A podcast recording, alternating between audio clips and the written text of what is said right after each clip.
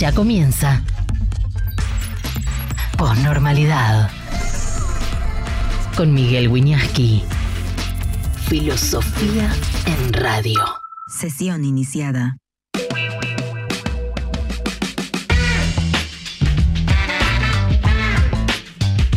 ¿Cómo están? Muy buenas tardes. Muy bienvenidos a la posnormalidad en un día propiamente caótico porque es un día de paro.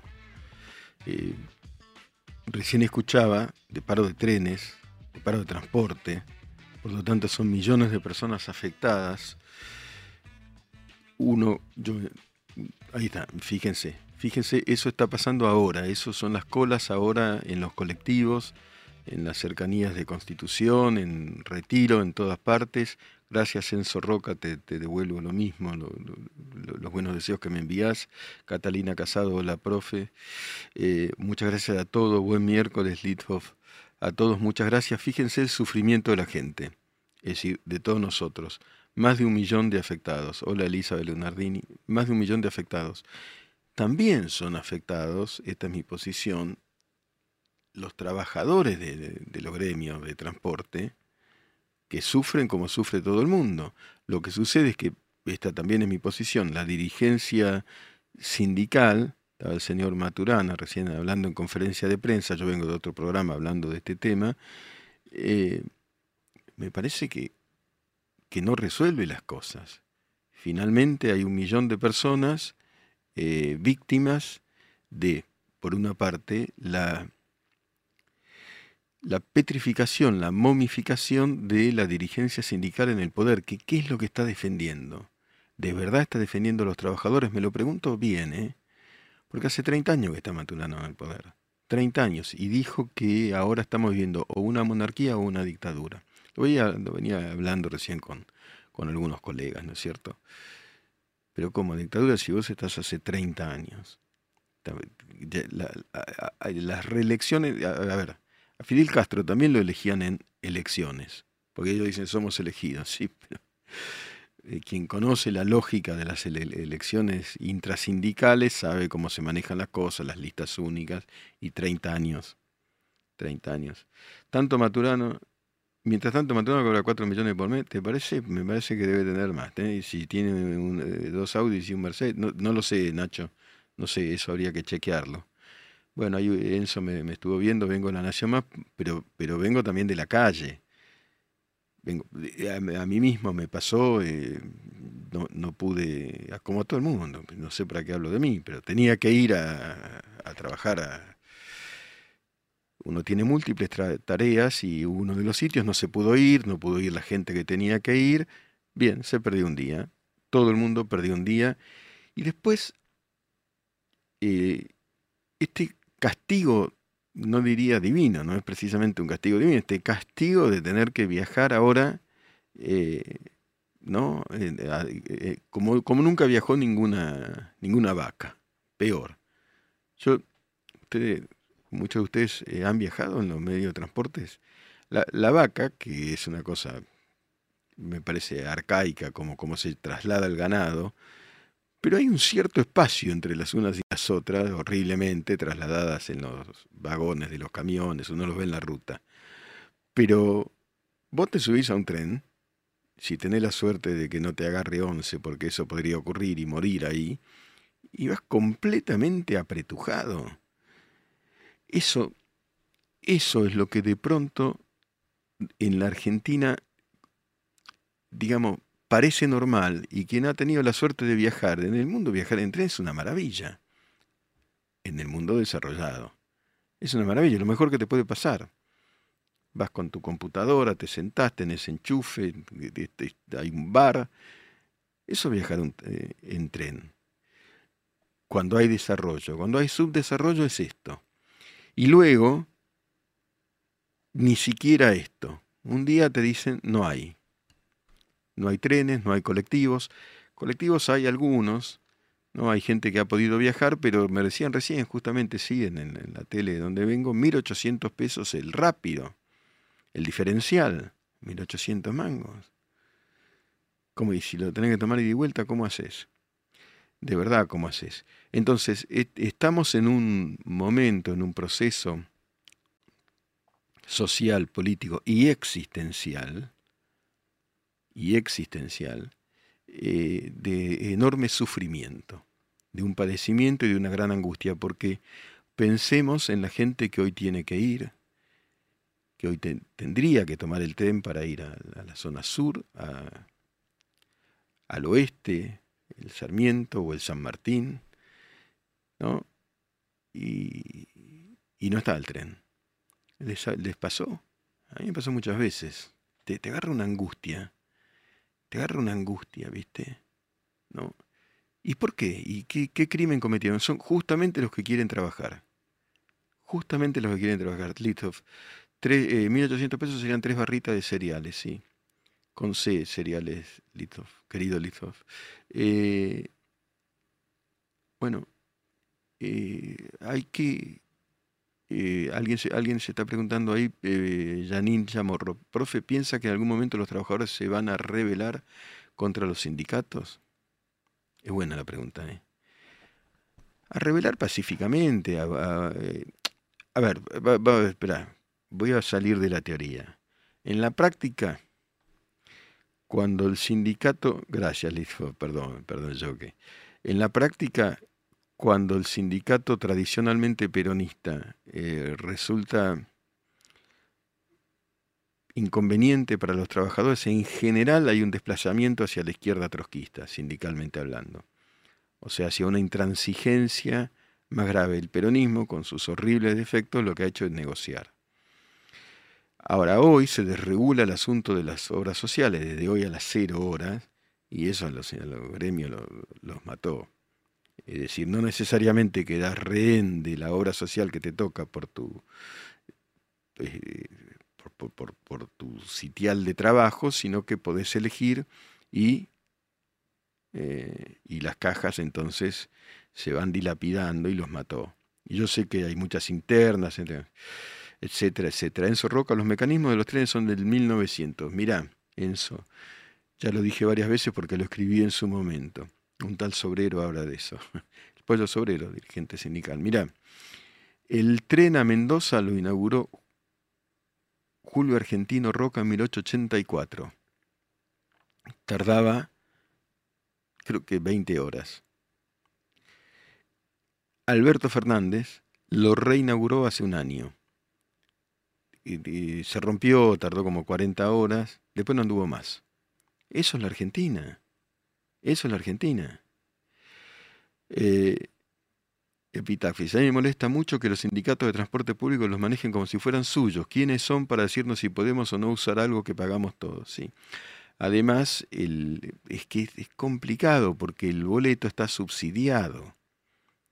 Entonces, eh, e, el Estado está sosteniendo, aun cuando aumenten, ahora creo que sale 400 pesos el boleto, el Estado está sosteniendo, digamos, este tipo de tarifas. Gracias, Gongon 12. Eh, David Gronich considera que Milei está sacando de las cajas a los sindicalistas millonarios. Y por eso también están especulando desde el gobierno en no ceder ante la presión sindical. Pero mientras tanto, cuidado, tratemos de ser equidistantes. Mientras tanto, yo entiendo al trabajador, al maquinista, al tipo que labura en la fraternidad, que, te da el boleto, lo que sea, que, no llega. No llega y no llega como millones nos llegan. No, no llegamos. Hola, profe, recién llegando al programa, informándome a otro ritmo. Abrazo grande, gracias Martín Cicero. Eh, bueno, las cajas, ¿no? Las cajas de este país. Ahora, ¿cuánto dura el padecimiento de un ajuste de esta naturaleza?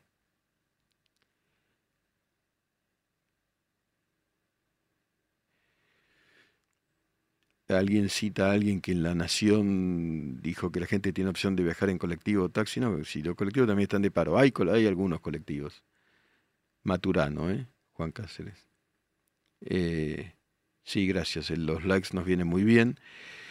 No se deberían llamar sindicatos, dice Kaiser CC, a eh, la mafia. La idea del sindicato está muy lejos de la función de esta gente. Bueno, los sindicatos han sido las cajas. Esto es una cosa que no sé cuánta gente lo, sabe, las cajas sindicales, es decir, la obra social como caja, como obra social obligatoria para los trabajadores de cada sector y caja sindical, lo, lo concreta el dictador Juan Carlos Onganía, bajo la eh, presión, digamos, o llamémosle, no sé, negociación de Bandor, que era el enviado de Perón en el, mundo sindical, que se alía a Onganía y que voltean a Ilia. Estamos hablando del año 1966. Ahí se cimenta el dinero, porque siempre es el dinero, que luego momifica a los así llamados gordos eh, para siempre dentro de sus sitiales. Está el señor Moyano también. El señor, y, después es dinástico, es el señor Pablo Moyano. Flor Mora, saludos de Barcelona, un placer escuchar un programa así por YouTube. Bueno, muchas gracias. Eh. Qué suerte que estás en Barcelona frente al mar. ¿Qué temperatura hará? No, acá verano, allá no, pero... Ariel, hola Miguel, buenas tardes. Los, eh, Mauri Javier Rodríguez piensa que los sindicalistas se tiran siempre a la izquierda en nombre del pueblo y Perón y se olvidan que Perón era un militar de derecha, profe. Sí, bueno, Perón era, Perón, Perón era todo lo que se podía hacer en una sola persona. Mira, Guiche de Sanguinesa. Che, Miguel, ¿cómo llegaste tan rápido de la Nación? ¿Qué, vos me estabas mirando? Está todo calculado. Yo no trabajo en la Nación, ¿eh? yo fui invitado, yo, yo trabajo en Clarín bueno, les digo, a donde yo tenía que ir de acá de Neura a Clarín a la tarde para volver a Radio Mitre para ir a otro lado, no, no, se pudo, no se pudo. Más que yo, eh, porque yo iba en auto, pero gente con la que tenía que reunirme no pudo ir. ¿Y cómo hacemos, viste? ¿Y por qué? ¿Y quién lo dice? ¿Maturano? ¿Y quién es Maturano? Eh, pero que los que se la dejaron poner en los brazos murieron, tienen que pagar por los que se prestan los corruptos, eso primero, eh, bueno, Pedro que no, entiendo bien, pero está enojadísimo. Ángel Bejarano, hola profe, bueno, muchas gracias. No, Leonel Muñoz, profe, a veces estos gobiernos nos dejan ver que una monarquía no estaría tan mal. No, lo decís en broma, te reís. Las monarquías parlamentarias europeas son mucho más, infinitamente más democráticas que estos gremialistas. Porque el rey esa frase reina pero no gobierna es muy sabia, es simplemente simbólico, gobierna el Parlamento. Y son los países más desarrollados del mundo, los países nórdicos, con monarquías, Holanda, yo Holanda conozco bastante, hay una reina que es argentina, pero es simbólico, es ornamental, simboliza la permanencia de la nación aunque haya crisis política, pero gobiernan los parlamentos. Eh, ¿Es la lucha del relato contra los datos? Sí, no, no conozco a Marcelo Toscano. Gabriel Ruiz. Eh, Cecilia Trusilo. sigo lo sucedido desde Uruguay. Ah, mira. Bueno, yo amo el Uruguay. Miramos todos negro en familia y creo que como sociedad, que son admirables, deben defender la gestión de mi ley, hacer una marcha popular y que sea la y que la gente se, se, se deje ver. Bueno, yo tengo otra mirada, ¿sabes? ahora, pero puede ser que tengas razón. Yo creo que es un momento de cibergobernabilidad, con sus pros y sus contras. Después lo explico, lo explico, pero no me quiero ir mucho del tema. Me parece que la política en las calles no tiene mucho efecto. Máxima Sorrigueta, claro, reina de España. Eh, Federico Massieri, casi lo somos, casi somos, casi fuimos una monarquía con la hermana de Fernando VII, ahora tendría que ser el clan Legrand. Bueno, em, no, el que quería, el que tuvo un proyecto monárquico para el Cono Sur, porque lo tuvo, y era comprensible por la época, en un momento, ¿eh? fue San Martín.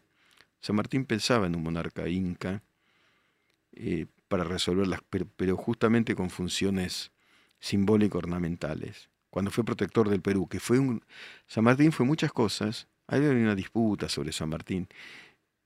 Es un gran tema que me interesa mucho. Pero, eh, y Belgrano también. Tenés razón, Cintia Belén Bordón. Lo pensaron porque venía, venían de esa época donde todas eran monarquías. Eh, San Martín no solamente fue el militar que fue, sino que como protector del Perú hizo una gestión extraordinaria. Abrió la biblioteca, creó la bandera y generó una, una estructura institucional muy fuerte. Bueno, alguien elogia a Johnny, a Nico y a Nico, a mi hijo. Este, ayer estuvieron en, en TN, ¿no es cierto? Ayer este fue también el programa Somos Buenos con Nico y Santi Fioriti. Ariel Miguel, ¿estás de acuerdo con ciertas políticas de Javier Milei? Mira, Ariel, yo tomo una frase de Milei. Bilardo. Voy a ver, la historia se explica al final. Voy a ver, yo no yo no hago periodismo acrítico de nadie. Acrítico no.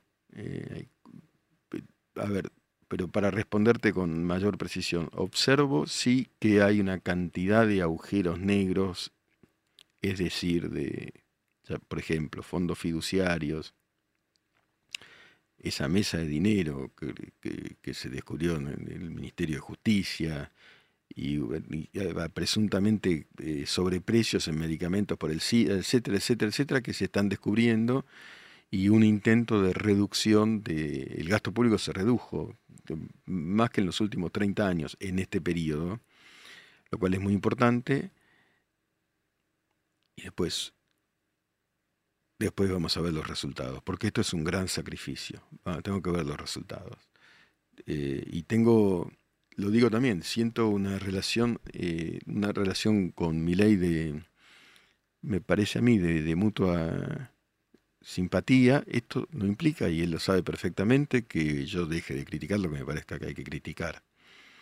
No te tiene que, que la, cercanía con alguien en la tarea profesional no tiene que conjurar tu mirada eh, respecto de lo que, lo que está bien o está mal, todos nos equivocamos y también de pronto acertados. Nacho Balupite, por ejemplo, dice, resultado en las cuentas de los más ricos habrá. Bueno, es lo que hay que ver. Pero no lo sé. No lo sé. Eh, Bodo, Chile, un palo y medio le van a pagar a Juan un tuitero. Cuando, claro, porque nombraron a, un muchacho que es ingeniero industrial como creo que jefe, no sé el cargo literalmente, de comunicación de, del gobierno. Y este, este, chico creo que ganaba mucho más en el, en el área privada, ¿eh?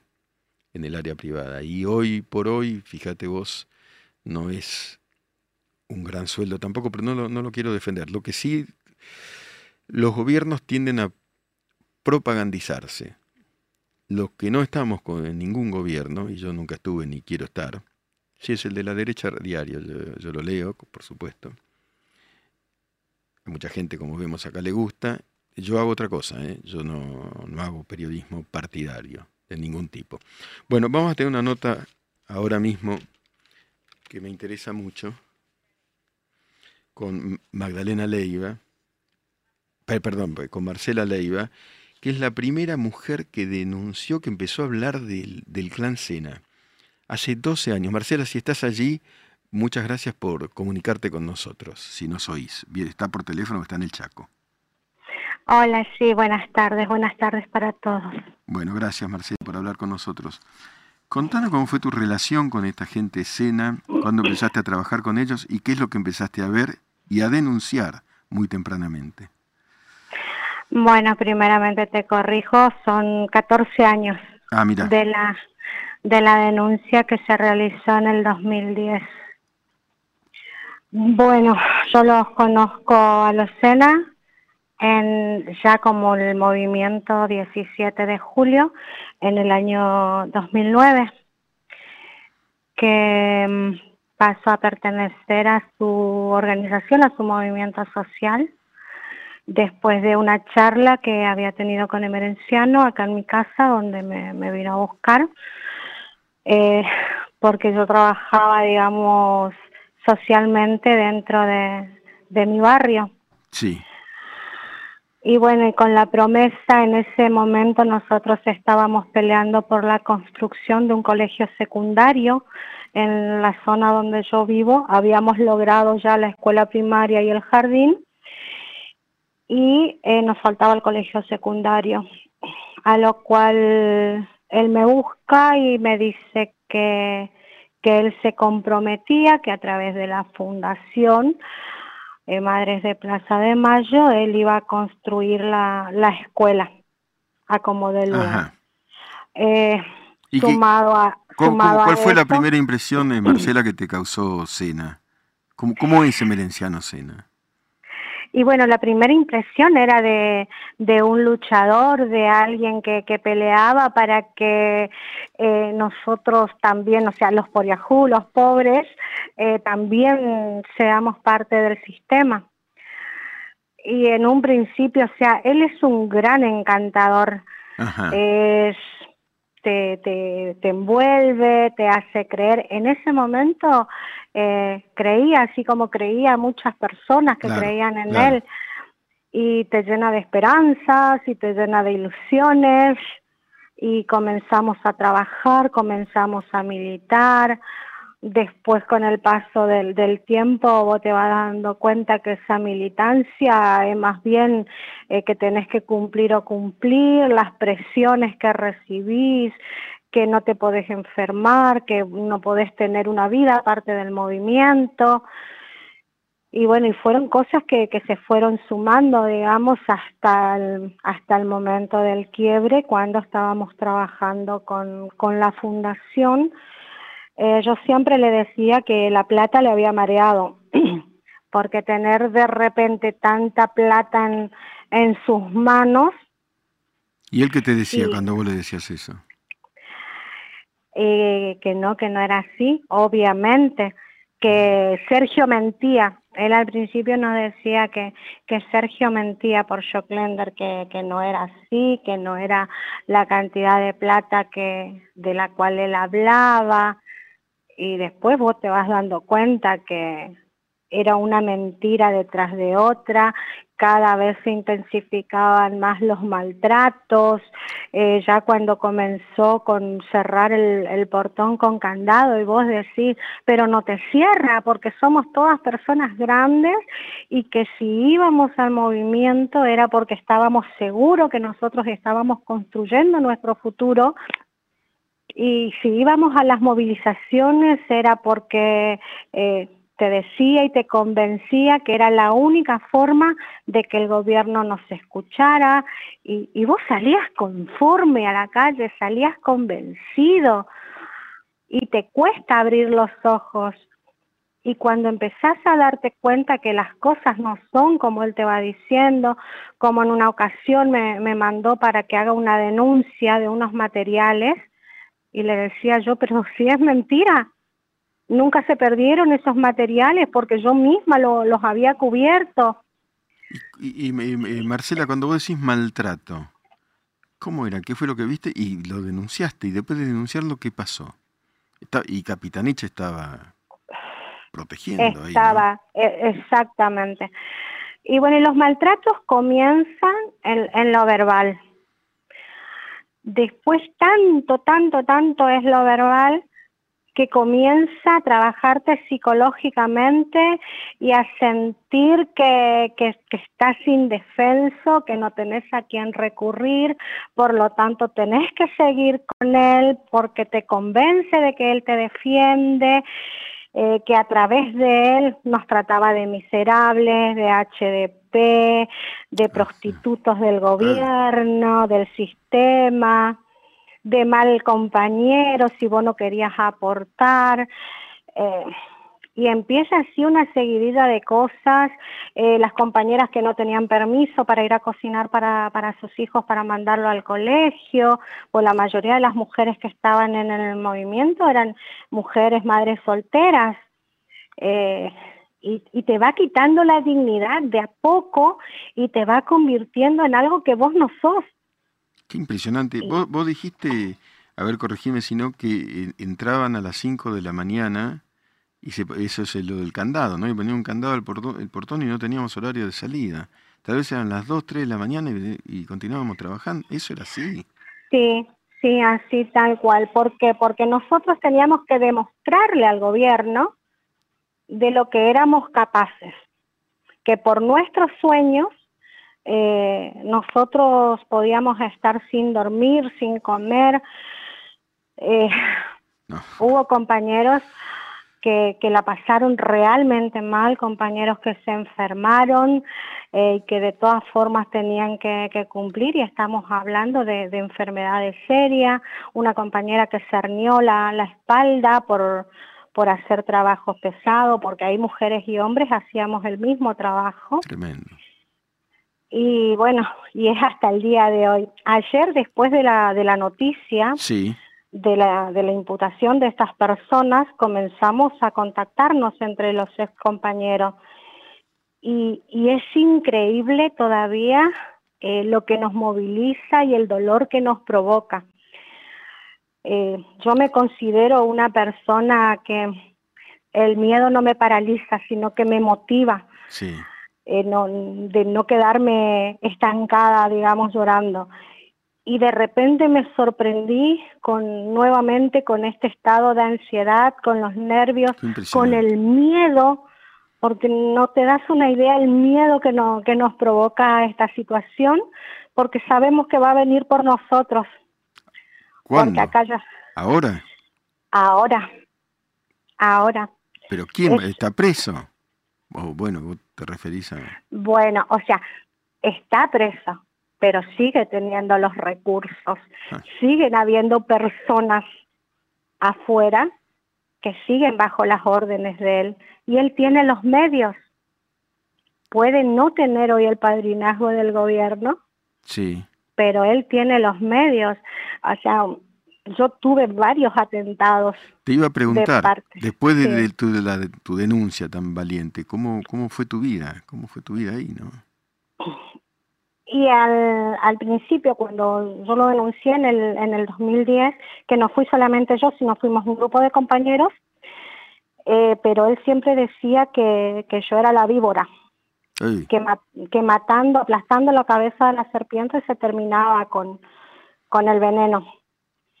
Y bueno, y tanto es así que, que atentaron contra mi casa, que tenía varios balazos en la pared, eh, me quemaron un auto, después me tiraron un auto encima, que estuve en tres meses de, de rehabilitación por, por lo que me habían lastimado.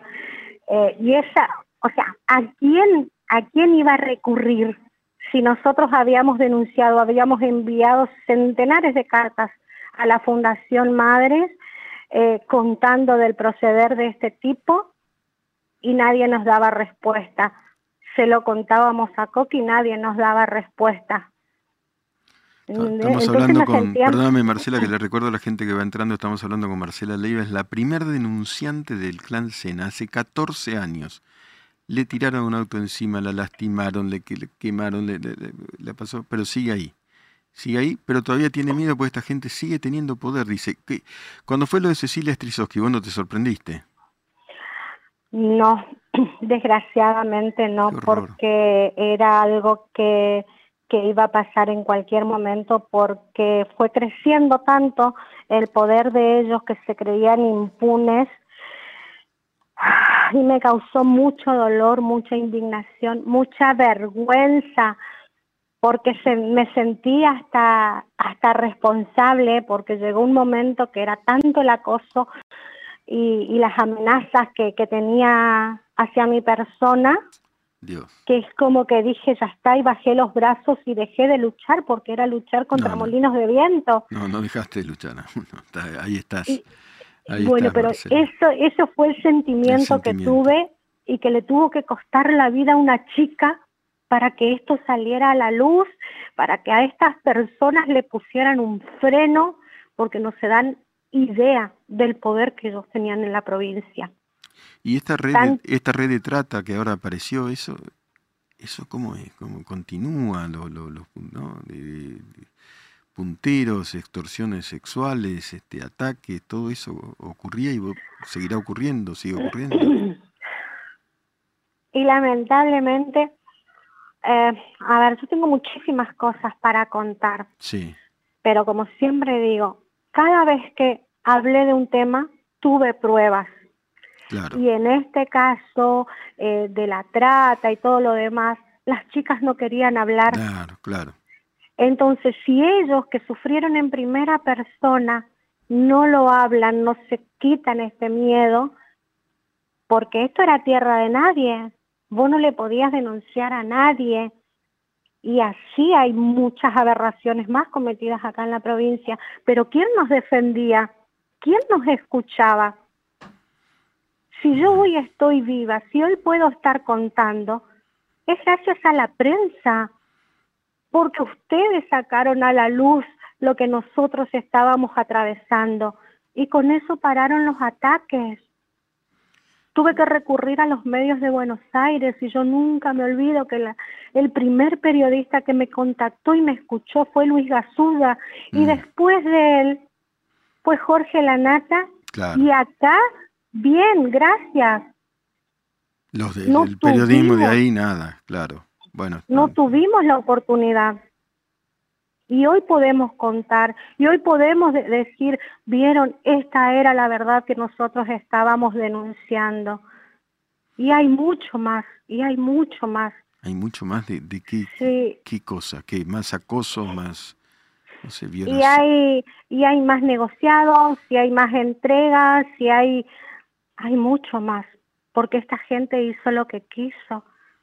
Monopolizaron la provincia. Eh, todo es de ellos, todo era para ellos. Y nosotros nos quedamos sin sueños, nos quedamos sin esas promesas de, de un trabajo digno, nos quedamos sin la posibilidad de la casa propia, eh, nos quedamos con las manos vacías y con el miedo, porque ni siquiera podíamos ir a pedir ayuda a desarrollo, ¿entendés? porque ahí donde ellos eh, nos identificaban, era más que obvio que nos bajaban una beca. A ver, yo tenía una beca de desarrollo social por la cual contraprestaba, además de estar con el, con el movimiento de Merenciano, yo contraprestaba en el Hospital Perrando de, de acá de Resistencia. 16 años trabajé becada en el hospital. Cuando me detectan después del reportaje de Jorge Lanata, a mí me bajan la beca.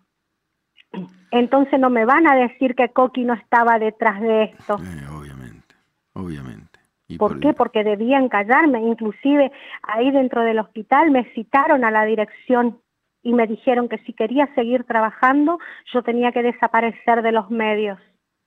¿Y qué vas a hacer en ese caso si yo también necesitaba vivir?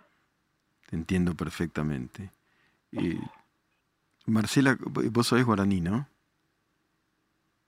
No, Pero dijiste, pero ¿qué dijiste? Dijiste un término como un los sinónimo. poliajú, ¿Qué es eso?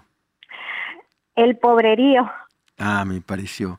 ¿Vos sabés que me emocionó cuando dijiste eso? Y me Sí. emociona todo. Me emociona todo. Gracias por defender al poliajú, Marcela. Soy una de ellos y por lo tanto lo sufro en carne propia. Simplemente, como te dije al principio, el miedo a mí no me paraliza, me provoca algo de, de salir y, y gritar la verdad, ¿entendés? Porque si me van a dañar de todas formas me van a hacer daño, hablando o callándome. Y corro más peligro callada que contándole al mundo quiénes son los responsables si me llega a pasar algo a mí o, a alguno de mis compañeros.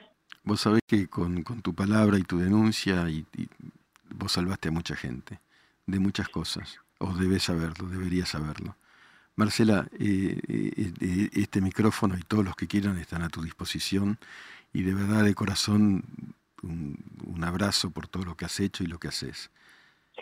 Y toda, la- Gracias, toda la gente te está, te, está, te está en este momento abrazando junto conmigo. Abrazo enorme y la vamos a seguir. Gracias. Muchas gracias.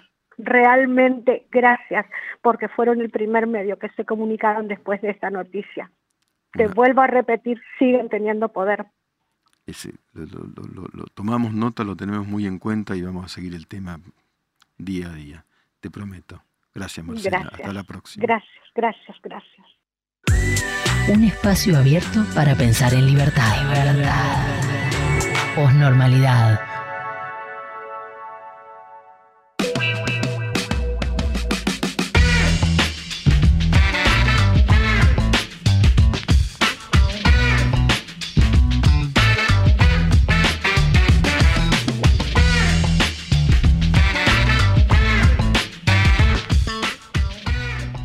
Marcela Leiva, ¿eh?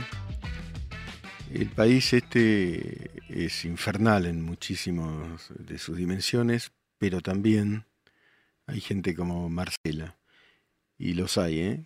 eh que lucha además contra el silencio. A mí, a mí me pasó hoy y a muchos de los que eh, intentamos, algunos lo hicieron con, real sistematicidad, como Rosario Agostini, eh, hablar con gente víctima de la esclavitud sexual en, Jujuy de parte de eh, las bandas de Milagro Sala. Y claro, las chicas no, querían hablar.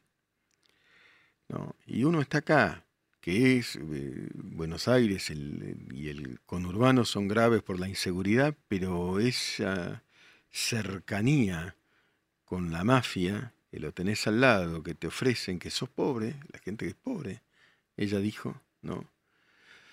Eh, bueno, sí, hay que. Alguien dio la idea de viralizar esta entrevista. Es importante, ¿no? Es importante que darle aire a esta gente. Por eso nosotros. Nosotros seguimos, vamos a seguir con, estas indagaciones en los feudos y vamos a hacer un informe especial una vez por semana.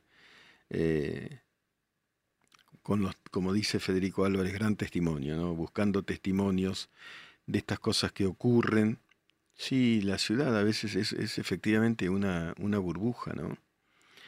Eh, vamos a seguir. Yo, uno sabe que ocurren cosas espantosas, eso se tiene que, dar a luz, porque cuando se habla de casta, hay una, hay una casta extendida, viral, en, el peor de los sentidos de lo viral, de lo virósico, lo de virus, que, que hace daño y que está eh, afuera del relampagueo de los flashes, justamente.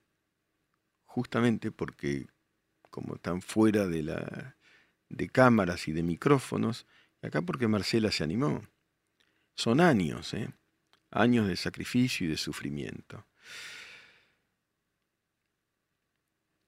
las discusiones en, en el, es lo que propone Mónica Gómez, ¿no? Deberíamos hacer un corte en la nota Marcela y viralizar en nuestras redes. ¿Se podrá? Sí, sí, la, nota, claro. ¿No? Se puede viralizar.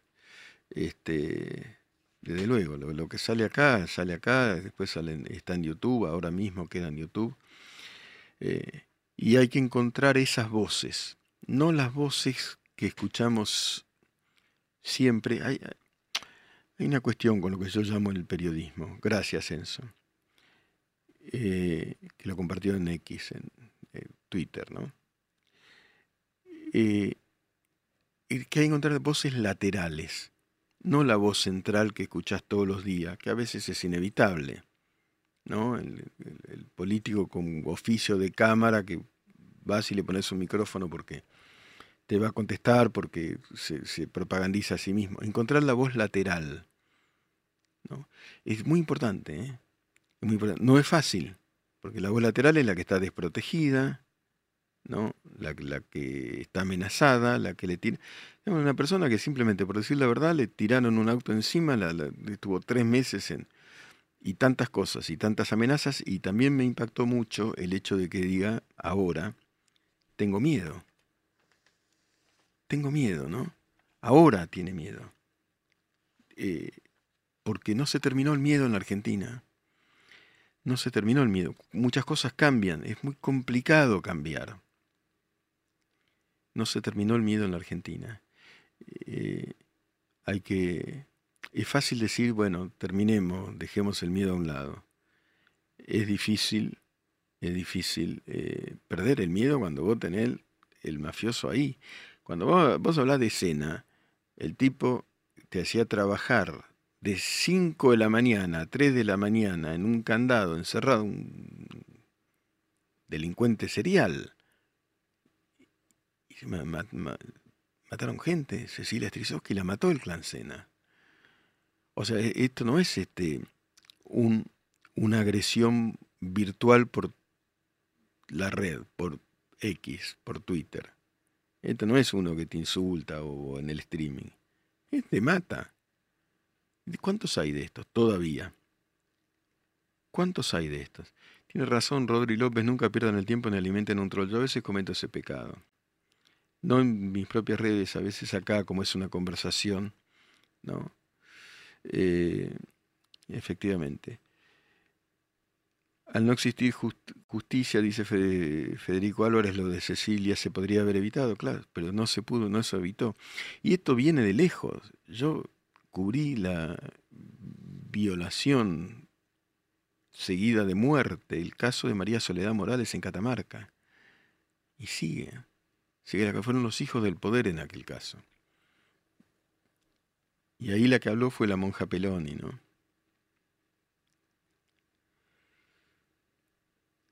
Fabián Ariel cuenta, tiene 52 años, cómo sufrió un robo violento y cómo le tiraron dos en la autopista del oeste. La inseguridad. Sí, hay que cerrar el hocico a veces, sí, también, ¿no? Yo los peleo. Eh, está hablando de los trolls, ¿no? BBB, profe, BBB. Flor Mora, sí, si ya sabía hacía tanto tiempo, entonces hasta la justicia está metida es más trama de abuso y poder en el siglo Desde luego, Flor. La justicia en los feudos está completamente manejada en los asillas, lo que yo llamo feudos, está eh, completamente manejada por el poder político, donde permanece todavía los feudos. Nos queda investigar Formosa, ya lo hemos hecho, ¿no? Pero vamos a seguir con Formosa también. Vamos a hacer eh, una buena tarea acá en Neura de, de seguimiento de todos estos, estos sitios y estas cosas. Vamos a leer el poema. En la posnormalidad la poesía se lee de pie, en este caso de la premio Nobel y gran poetisa polaca Wisława Szymborska, las cartas de los difuntos. Leemos las cartas de los difuntos como impotentes dioses, pero dioses a fin de cuentas, porque conocemos las fechas posteriores, sabemos qué dinero no ha sido devuelto, con quién se casaron rápidamente las viudas, pobres difuntos, inocentes difuntos, engañados, falibles, ineptamente precavidos. Vemos los gestos y las señas que hacen a sus espaldas. Cazamos con el oído el rumor de los testamentos rotos. Están sentados frente a nosotros, ridículos, como empanecitos con manteca o se echan a correr tras los sombreros que vuelan de sus cabezas. Su mal gusto, Napoleón, el vapor y la electricidad, sus mortales curas para enfermedades curables, el insensato apocalipsis según San Juan, el falso paraíso en la tierra según Juan Jacobo, observamos en silencio sus peones en el tablero, solo que tres casillas más allá. Todo lo previsto por ellos sale de una manera totalmente diferente, o un poco diferente, es decir, también totalmente diferente. Los más diligentes nos miran ingenuamente a los ojos, porque hacían cuenta de que encontrarían en ellos la perfección.